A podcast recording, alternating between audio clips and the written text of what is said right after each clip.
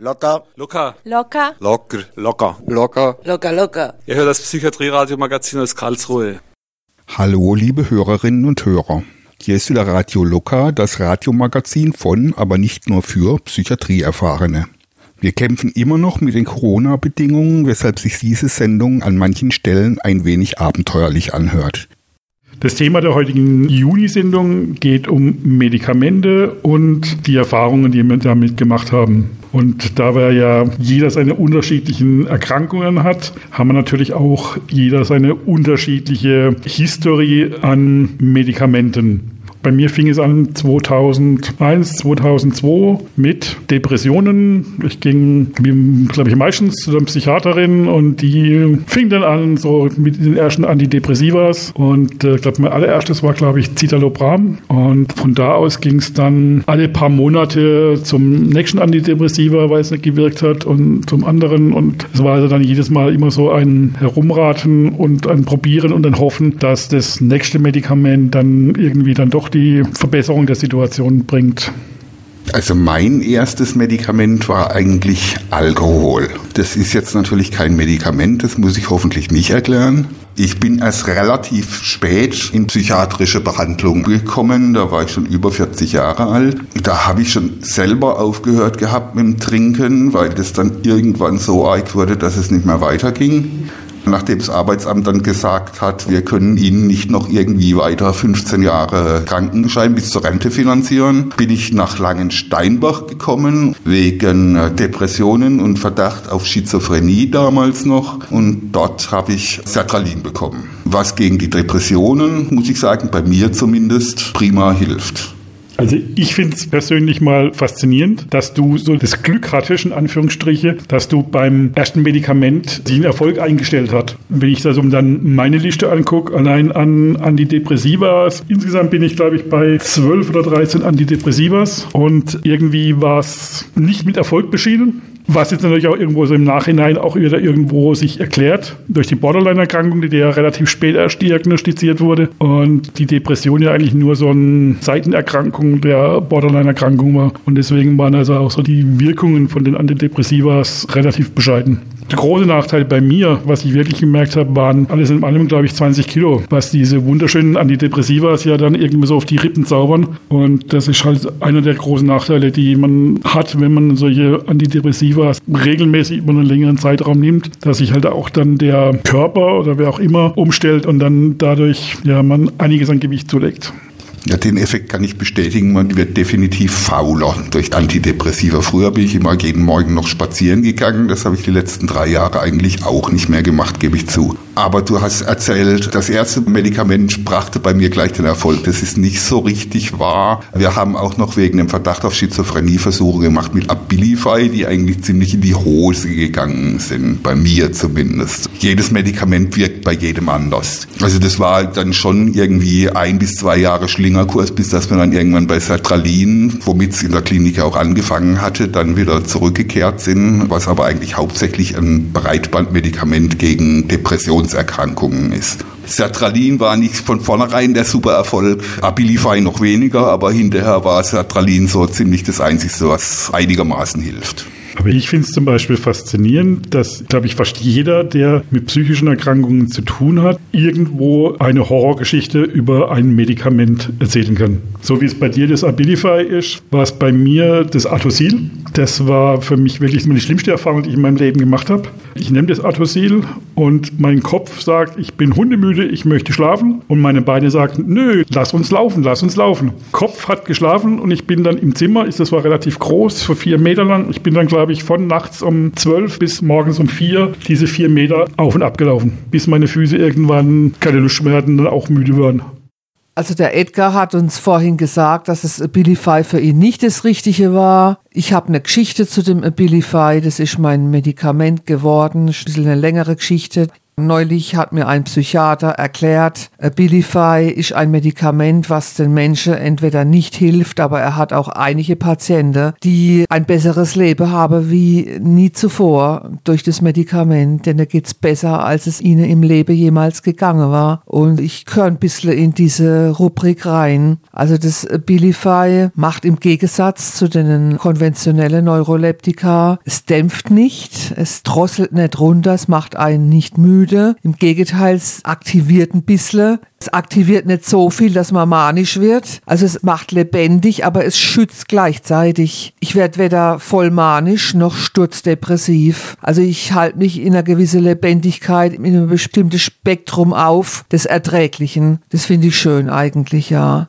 Und ich bin dazu eigentlich gekommen, weil ganz früher habe ich konventionelle Neuroleptika genommen, die mich sehr, sehr müde gemacht haben und zerknirscht und die Depressionen verstärkt haben. Die habe ich sehr, sehr lange genommen. Und ich war 1998 im Krankenhaus. Da habe ich zum ersten Mal erfahren, wie sich ein atypisches Neuroleptikum anfühlt. Da habe ich dann Zyprexa bekommen. Damals habe ich es zum ersten Mal bekommen. Und es hat psychisch auch sehr ausgleichend auf mich gewirkt. Das Zyprexa, das so sehr, dass ich es eigentlich dann ambulant haben wollte. Ich habe es dann nicht bekommen, weil es damals noch zu teuer war. Und als ich es ambulant dann von einem anderen Arzt bekommen habe, hat mir das sehr gut getan für zwei, drei Jahre und hat aber mich 30 bis 40 Kilo schwerer gemacht und hat mich über diese Adipositas, die ich dann hatte, in körperliche Krankheiten hineingeführt. Und es ging so weit, dass mir gesagt haben, meine Ärztin und ich, das können wir nicht mehr machen. Das sind die körperliche Folgeerscheinungen zu gravierend. Und dann haben wir ein Medikament gesucht, ein atypisches, neuartiges Neuroleptikum, das auch sehr gut wirkt, aber in der Regel nicht unbedingt zu einer Gewichtszunahme führt. Und da kam er zu dem Abilify. Das haben wir einfach nur mal so ausprobieren wollen. Und das hatte aber eine psychisch sehr gute Wirkung auf mich. Ich bin ganz überzeugt davon, hat allerdings auch einen Wermutstropfen. Äh, es können Zuckererkrankungen dadurch begünstigt werden und es liegt bei mir ein bestimmter Verdacht vor, dass ich auch mit Hilfe dieses Medikaments eine Diabetes entwickelt habe und dass auch meine massive Schlafstörungen unter Umständen auch dadurch induziert worden sind durch das Abilify, aber ich fühle mich einfach vom psychischen her so stabilisiert, dass ich es nicht missen möchte, das Medikament. Also für mich ist es im Moment immer noch das Richtige. Ja.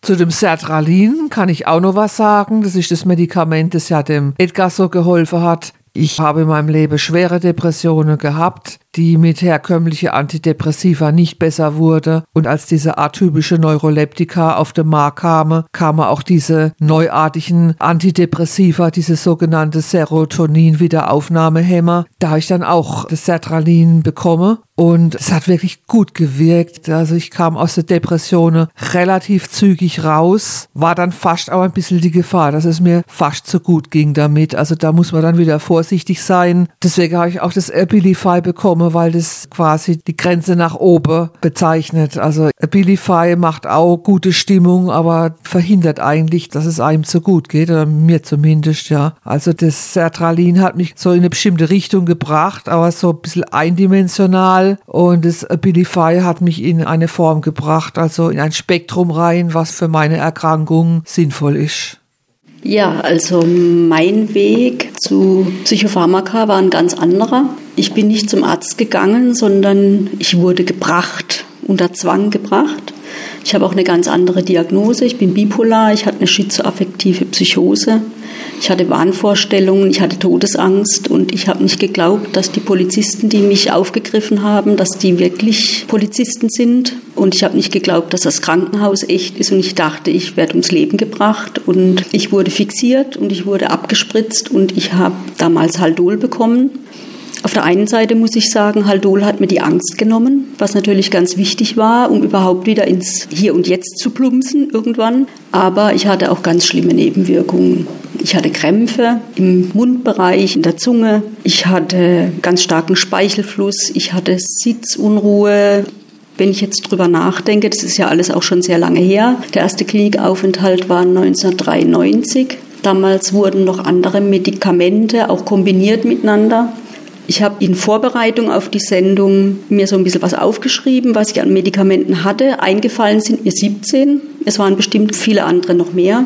Wenn man bipolar ist, kriegt man was für die Stimmungslage, dass die gleichbleibend ist. Da habe ich das Lithium bekommen. Dann gibt es ein Medikament zum Dämpfen, gleichzeitig eins zum Heben der Stimmung, dass alles sich so gegenseitig wieder aufhebt. Angefühlt hat sich das aber dann auch so in mir, als würde einer an mir ziehen, einer drücken, einer reißen. Ich war hundemüde und trotzdem unruhig und das war ganz fürchterlich.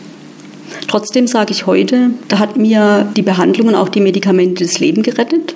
Ich wüsste nicht, wo ich noch rumgeirrt wäre, ohne helfende Menschen, sage ich jetzt einfach mal so. Aber mir war ganz klar im Verlauf der vielen Behandlungszyklen, die ich hatte, dass ich so wenig wie möglich Medikamente nehmen möchte. Und es ist mir letztendlich dann auch über Jahre gelungen, die verschiedenen Medikamente auszuschleichen. Und äh, habe natürlich auch versucht, sie mal wegzuwerfen, was einen Rebound-Effekt gibt. Da kommt alles noch doppelt schlimmer als vorher. Und ich hatte ja innerhalb von zehn Jahren neun Klinikaufenthalte und das ist nicht umsonst passiert. Also ich habe auch viele Fehler gemacht. Ja, letztendlich ist jetzt Lithium übrig geblieben. Mit Lithium kann ich sehr gut leben. Ich habe keine Nebenwirkungen, bin Gott sei Dank nicht dick geworden. Das ist auch so eine Nebenwirkung von Lithium. Ich muss halt regelmäßig zum Blutspiegel messen, weil das muss kontrolliert werden. Aber ansonsten hatte ich auch Nebenwirkungen mit Medikamenten. Also diese Sitzunruhe zum Beispiel ist sehr quälend, wenn man sie ausgeprägt hat. Vor allem, wenn man dann in Wartezimmern sitzen muss. Ja, zum Lithium, das habe ich ja mal bekommen. Da bin ich jetzt wieder eine der wenigen, bei denen es mehr Nebenwirkungen hatte als positive Effekte. Ich hatte Sprachstörungen, Bewegungsstörungen, Probleme mit dem Wasserlassen. Das war dann irgendwann sogar so schlimm, dass die Pflegekräfte in der Klinik zu mir sagten, Frau Röder, egal was Sie jetzt sagen, wir setzen das Lithium ab. Was ja relativ selten vorkommt, dass die Pflegekräfte oder die Ärzte freiwillig sagen, okay, wir setzen mal ein Medikament ab. Also Lithium ist ja wirklich eines der besten Medikamente, die es gibt, gerade auch bei Suizidgedanken oder bei Suizidalität, wo es richtig gut helfen soll oder den meisten hilft. Aber ich war halt dann einer der wenigen, die dann das Pech hatte, dass es nichts wirkt. Ihr hört Radio Locker, das Radiomagazin nicht nur für Psychiatrieerfahrene beim Querfunk Karlsruhe.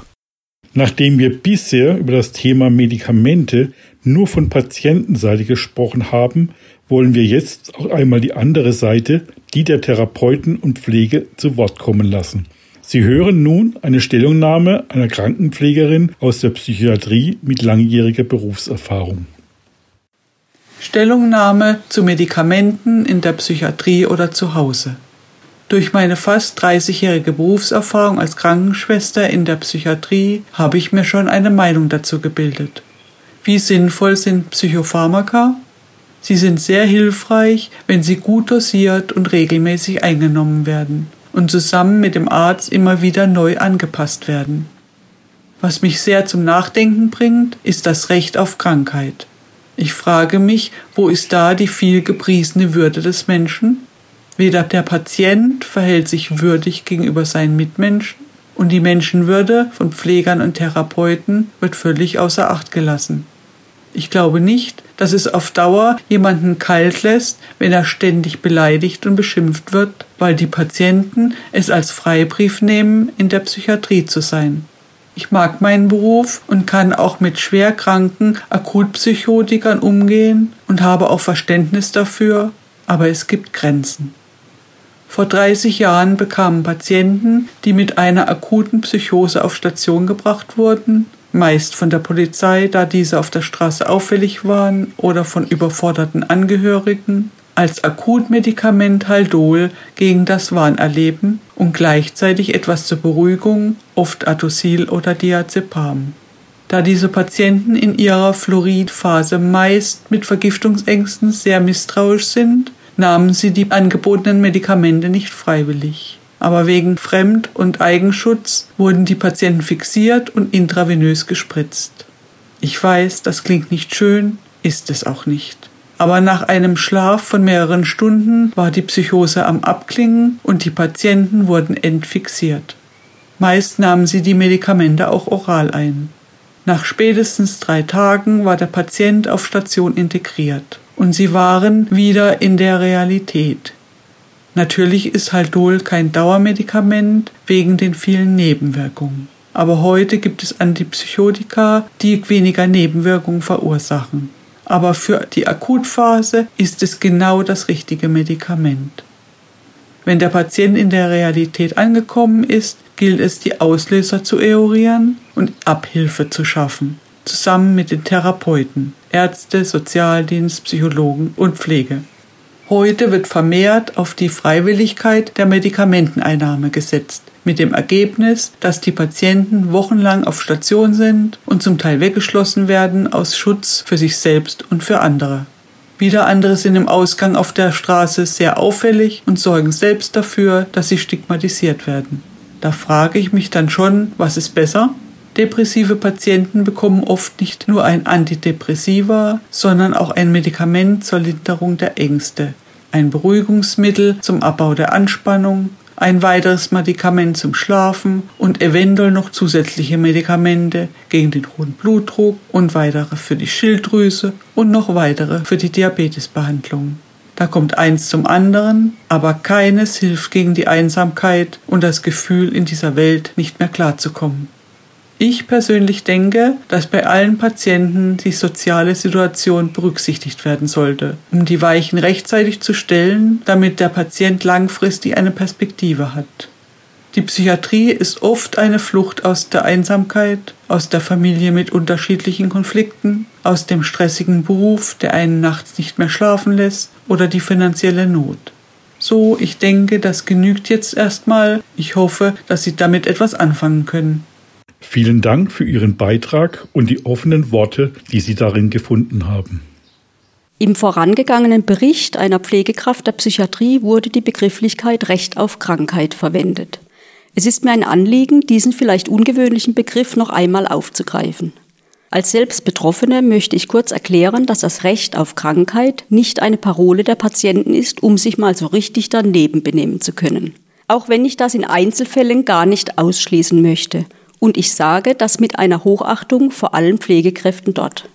Der Begriff wurde unter anderem zum Beispiel auch 2012 durch das Bundesverfassungsgericht geprägt, als die Zwangsmedikation in forensischen Kliniken untersagt wurde. Konsequenterweise galt dies dann auch für die Patienten in allgemeinen psychiatrischen Kliniken. Was erstmal gut klingt, brachte auch große Probleme mit sich. Es gibt nicht nur schwarz oder weiß. Dadurch tat sich eher eine graue Nebelwand für die Behandler auf.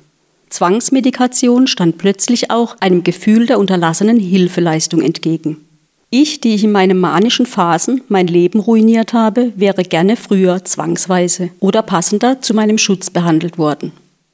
Auch in der aktuellen Ausgabe der sozialen Psychiatrie findet sich ein beeindruckender Bericht eines Betroffenen zu diesem Thema. Unter der Überschrift Ich will kein Recht auf Krankheit beschreibt dort Hans-Gerd Dohr seinen langjährigen Leidensweg. Auch er stand am Ende in einem selbstverursachten Scherbenhaufen, war durch Schuld und Scham suizidal und trauert heute um Mitpatienten, die sich in dieser Situation das Leben genommen haben. Er stellt offen in Frage, ob es hier ein Recht auf Krankheit geben darf. Er wünscht sich vielmehr abschließend ein Recht auf Gesundheit. Kurz vor Fertigstellung dieser Sendung traf bei uns auch noch eine zweite Stellungnahme zum Thema Medikamente und Psychiatrie ein. Ihr hört nun die Stellungnahme eines Krankenpflegers, der jahrelang in einer Akutpsychiatrie gearbeitet hat. Medikamente sind ein wichtiger Teil der psychiatrischen Behandlung. Eigentlich sollte diese Aussage schon reichen. Leider wird sie jedoch von vielen falsch ausgelegt. Psychische Erkrankungen sind keine körperlichen Wehwehchen, gegen die die rote Kapseln am besten hilft.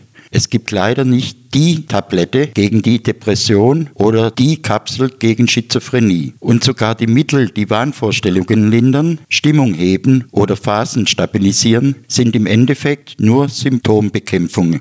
Die Ursachen, Gründe oder Trigger sind woanders zu finden und meist auch anders zusätzlich zu behandeln.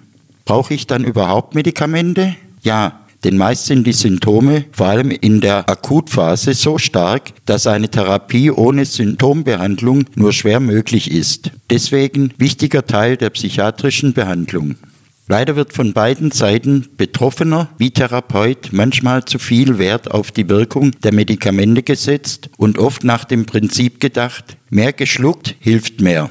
Oftmals wird noch ein zusätzliches Medikament hinzugegeben, wenn eine gewünschte Wirkung ausbleibt, ohne das alte Medikament, welches keine Wirkung zeigte, abzusetzen. Die Ursache dafür liegt leider oft auch an den Betroffenen selbst, die sich teilweise an Medikamente oder Dosierungen klammern, trotz Wissen, dass keine Wirkung erfolgt, aus Angst vor dem, was kommen könnte, wenn die Medikamente nicht mehr da sind. Medikamente sind ein wichtiger Teil der psychiatrischen Behandlung, aber sie sollten immer achtsam und mit Bedacht verschrieben und genommen werden und immer wieder evaluiert werden bezüglich ihrer Wirksamkeit und Notwendigkeit. Ihr hört Radio Locker, die Sendung nicht nur für Psychiatrieerfahrene im Querfunk Karlsruhe. Noch eine andere Frage so in die Runde. Könnt ihr euch ein Leben ohne Medikamente vorstellen? Weil ich merke es jetzt für mich jetzt persönlich gerade, ich bin am Medikamenten umstellen, weil mein eigentliches Schlafmedikament jetzt gerade ziemliche Nebenwirkungen bei mir verursacht und das neue Medikament bei mir nicht wirkt und noch nicht angeschlagen hat. Und da stelle ich mir jetzt halt dann die Frage, könnte ich einfach mal ohne die Medikamente leben? Also ich würde grundsätzlich in Rücksprache mit dem Arzt reduzieren und vielleicht absetzen. Also alles, was man allein anfängt rumzuschrauben, das geht oft nach hinten los. Das ist mit dem Doc geklärt. Ja. Aber trotz allem ist die Frage halt, könnte ich mit Rücksprache vom Arzt oder wem auch immer, könnte ich ohne Medikamente leben? Und das muss ich jetzt ehrlich sagen, momentan, also zumindest beim Schlafen, könnte ich es nicht. Also ich brauche das Medikament. Also ich von mir kann erzählen, dass Sertralin, was ich nehme, macht ungefähr genau das, was ich früher versucht habe, mit Alkohol zu erreichen. Dass ich meine Umwelt ertragen kann, dass ich mit meinem Leben wieder klarkomme. Und ich glaube, ohne Sertralin würde ich vielleicht wieder irgendwann anfangen, Alkohol zu trinken, obwohl ich mit Alkohol eigentlich auch gerade gegen Ende so schlechte Erfahrungen gemacht habe, dass damit möchte ich eigentlich nicht wieder irgendwas zu tun haben. Also ich habe vorhin gesagt, Alkohol ist kein Medikament. Medikament. Das Blöde ist, am Anfang wirkt es wie ein Medikament. Also am Anfang bringt der Alkohol Erfolge, aber nicht lange. Meine Lieblingsgeschichte geht immer, mir haben sie den Führerschein abgenommen mit 2,4 Promille. Da kam ich aber nicht aus der Kneipe, sondern da bin ich morgens zum Arbeiten gefahren. Was ich damit sagen will, der Körper gewöhnt sich erschreckend an Alkohol. Also wenn ich mit 2,4 Promille, was damals scheinbar Normalpegel war, wenn ich mit 2,4 Promille ein Kind überfahren hätte, dann würde ich heute nicht hier sitzen und irgendwelche lustigen Geschichten erzählen. Zum Thema Alkohol werden wir mit Sicherheit noch genug Sendungen machen, deswegen führen wir das jetzt nicht großartig weiter aus. Aber Sertralin ersetzt prima den Alkohol und mit Sertralin kann ich eigentlich so weit, naja, ich kann zumindest wieder leben wenn du jetzt vom Alkohol erzählst, also für mich eines der besten Medikamente, die es gibt, ist Tower. Also gerade als Borderliner, wenn man dann in der Achterbahn drin sitzt und da die Emotionen auf und nieder fahren und es ziemlich anstrengend ist, dann ist für mich zumindest Tavor ein gutes Mittel.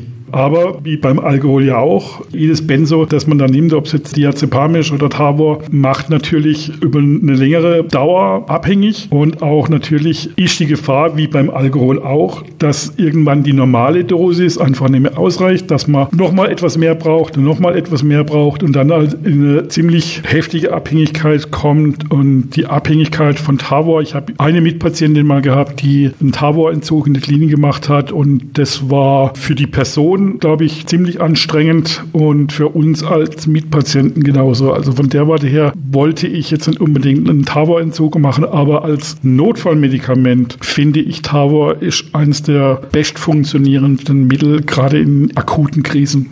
Also wenn ich Tavor nehme, dann stehe ich total neben mir. Es wirkt bei mir eher abschreckend. Dann fühle ich mich nicht mehr. Und auf die Frage, ob ich ganz ohne Medikamente mir vorstellen können, tatsächlich halte ich an diesem Lithium fest. Aber auch aus dem einfachen Grund, weil mir Professionelle, denen ich vertraue, gesagt haben, dass auch nach so vielen Jahren, wo ich jetzt keinen akuten Krankheitszustand mehr hatte, wenn ich das absetze, besteht die Gefahr, dass es doch wieder kommt, obwohl es schon so lange her ist. Und ich glaube mittlerweile, nicht jeden Professionellen, aber manchen, durch die Zwangsbehandlung, die ich in den ersten Jahren erfahren habe, habe, hatte ich gar kein Vertrauen zu Professionellen und habe immer dagegen gearbeitet, oft auch mit Wut und mit Zorn. Und das ist eigentlich ein ganz kritischer Beginn von einer psychiatrischen Behandlung, weil es entgeht einem eigentlich die Möglichkeit, sich helfen zu lassen. Also so habe ich es dann auch erfahren. Ich hätte mir vielleicht viel ersparen können, wenn ich nur am Anfang geglaubt hätte, dass man mir da auch helfen will. Jeder macht gute Erfahrungen und auch schlechte Erfahrungen in der Psychiatrie. Auch heute sehe ich das noch kritisch, auch wenn ich jetzt da selber heute auch als Ex-In-Genesungsbegleiterin arbeiten darf. Ich finde manches gut, ich finde aber manches auch noch richtig schlecht. Aber tatsächlich kann eine gute psychiatrische Behandlung nur dann gelingen, wenn man die Wahrheit sagen darf. Wenn der Patient sagen darf, wie er sich fühlt, dass er keine Angst haben muss, ich habe immer Angst gehabt, wenn ich wirklich hier alles sage, komme ich nie mehr raus und kriege ganz viel Medikamente. Und das ist eine ganz schlechte Basis, um sich helfen zu lassen. Und leider gibt es natürlich auch Professionelle, die wenig Fingerspitzegefühl haben. Das gibt es einfach. Ich persönlich finde es wirklich wichtig, dass man zu einem Arzt oder Psychiater oder wem auch immer ein Vertrauensverhältnis findet nicht irgendwie so von oben nach unten, sondern dass man das möglichst auf einer gleichen Ebene macht, dass man demjenigen auch dann wirklich vertraut, wenn er sagt, Susanne, probier mal das oder teste mal das, dass man dann irgendwo auch sagt, der will nichts Böses von mir, sondern der will mir wirklich helfen und der hat auch eine gute Begründung dafür und ich vertraue der Person so weit, dass ich mich darauf einlassen kann, ohne dass ich jetzt irgendwie, so wie jetzt du, Uschi, erzählt hast, dass also da jetzt irgendwo jemand mit Gewalt kommt. Also da könnte wahrscheinlich mit dem leckersten Essen jemand zu mir kommen, wenn er das mit Gewalt bei mir einflößt, würde ich, glaube ich, selbst den Wiener Schnitzel ablehnen. Also das ist eines der schwierigsten Themen im Zusammenhang mit psychiatrischer Behandlung insgesamt, das Vertrauen zu finden zu den behandelnden Ärzten und Therapeuten.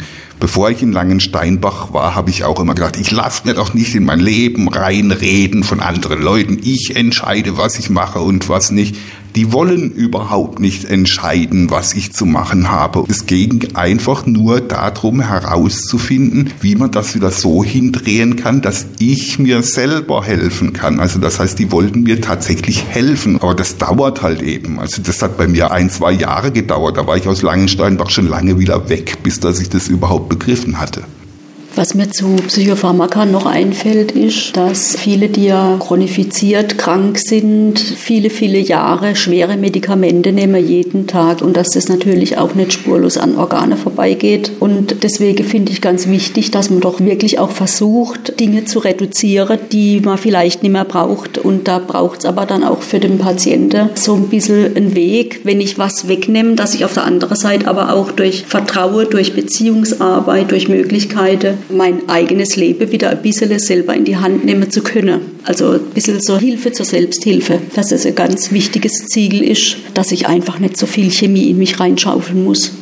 Wenn man so teilweise ja die Beipackzettel von den Medikamenten anguckt, da wird es einem ja schon grauslich davon. Also das Faszinierende finde ich ja immer bei Antidepressiva. Irgendwo steht immer, kann zu Suiziden führen. Okay, ich nehme Antidepressiva, weil ich irgendwie suizidale Gedanken habe, aber es kann meinen Suizid fördern. Ja, super. Danke fürs Gespräch. Aber ich finde, es ist auf der einen Seite wichtig, dass ich dem Arzt vertraue, wenn er mir ein Medikament empfiehlt. Aber genauso wichtig ist auch für mich, dass der Arzt mir vertraut, wenn etwas nicht nicht wirkt. Weil bei jedem Medikament gegen Bluthochdruck kann man messen. Medikament nimmt man, Blutdruck sinkt, wunderbar funktioniert. Das kann man natürlich bei einem Psychopharmaka ja nie, niemals messen. Das heißt also, der Arzt ist abhängig von dem, was ich ihm sage und ich muss dann ausgehen, wenn ich ihm vertraue, dass er mir glaubt und wenn ich sage, es wirkt nicht oder es macht eher negative Sachen, dass er dann da nicht irgendwie so darauf beharrt und sagt, das müssen wir jetzt doch durchziehen und das machen wir jetzt so, sondern dass er wirklich sagt, okay, ich glaube Ihnen und dann suchen wir halt jetzt oder wir versuchen jetzt gar nichts oder wir versuchen jetzt irgendwie ein anderes Medikament. Und das finde ich ist dann irgendwo eine gute Zusammenarbeit zwischen Arzt, Klinik und Patient.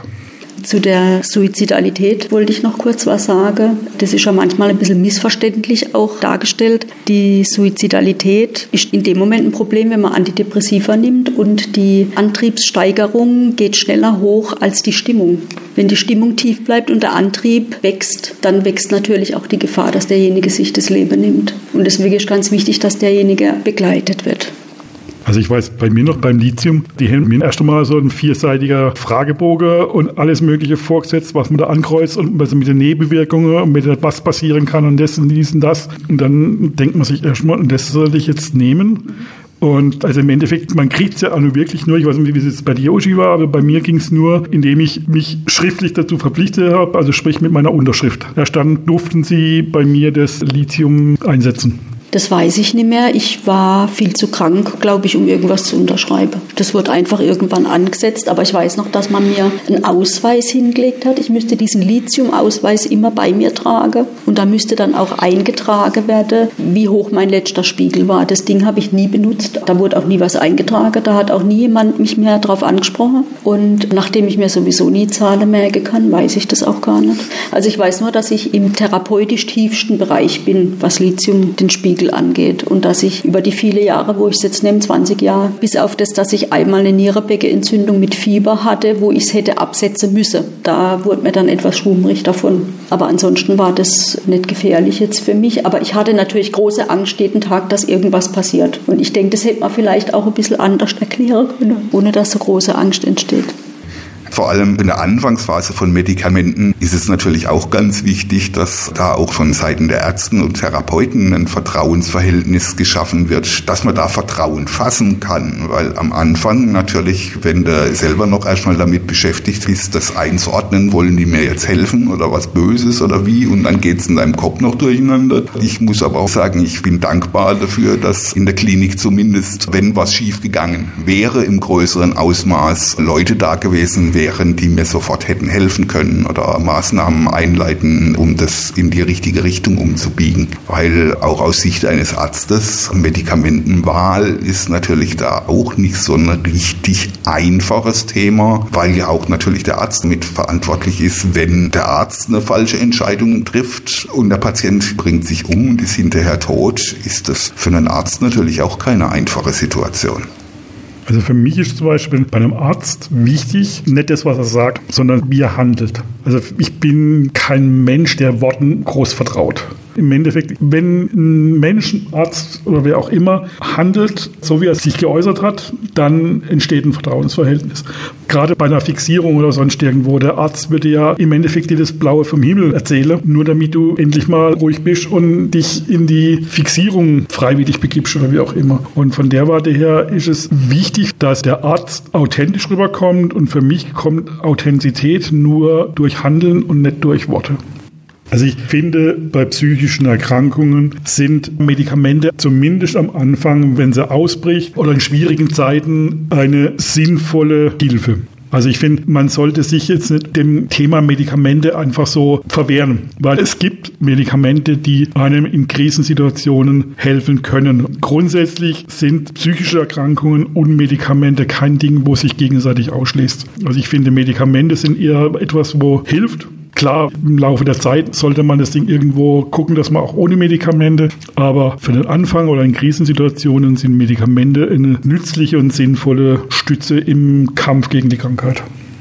Also ich würde nicht mehr hier sitzen, wenn es sie nicht gegeben hätte, aber ich bin der Meinung, so viel wie nötig, aber so wenig wie möglich und dass es ganz wichtig ist, dass die Professionellen eine Atmosphäre schaffen, dass Patienten angstfreier damit umgehen, wenn es um das Thema Medikation geht und dass das wie eine Teamarbeit wird, dass man sich angstfrei austauscht.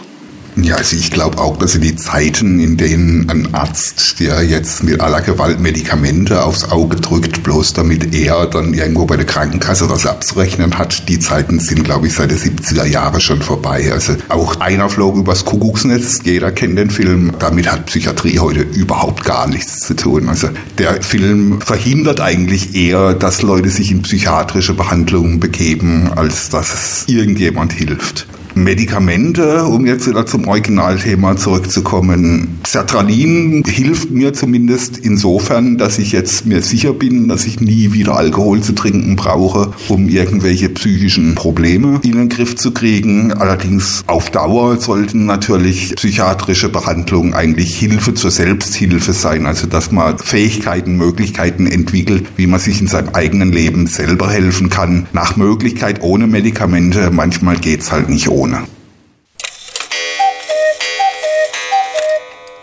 Ihr hört Radio Locker, die Sendung nicht nur für Psychiatrieerfahrene im Querfunk Karlsruhe.